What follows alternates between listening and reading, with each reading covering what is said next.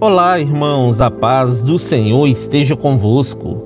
A palavra do Senhor diz assim no livro de Provérbios, capítulo 13, versículo 13: Quem despreza a palavra traz sobre si a destruição, mas quem teme o mandamento será recompensado. O salmista descreveu assim no Salmo 119, versículo 105: Lâmpada para os meus pés e luz para o meu caminho é a tua palavra, Senhor. Nós precisamos ser sábios, queridos, e temer os mandamentos do Senhor.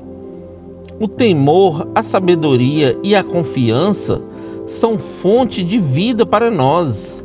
Salomão descreveu assim em Provérbios, capítulo 13, versículo 14: O ensino do sábio é uma fonte de vida que o protege dos laços da morte. Esta fonte de vida protetora é a palavra do Senhor, queridos.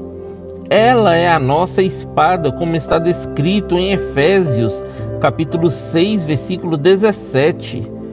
Tomai também o capacete da salvação e a espada do Espírito, que é a palavra de Deus Sejam sábios, meus irmãos, e não desprezem esta palavra, pois tal atitude trará apenas destruição para vós. Amém?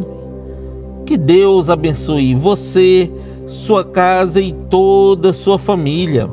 E lembre-se sempre, você é muito especial para Deus.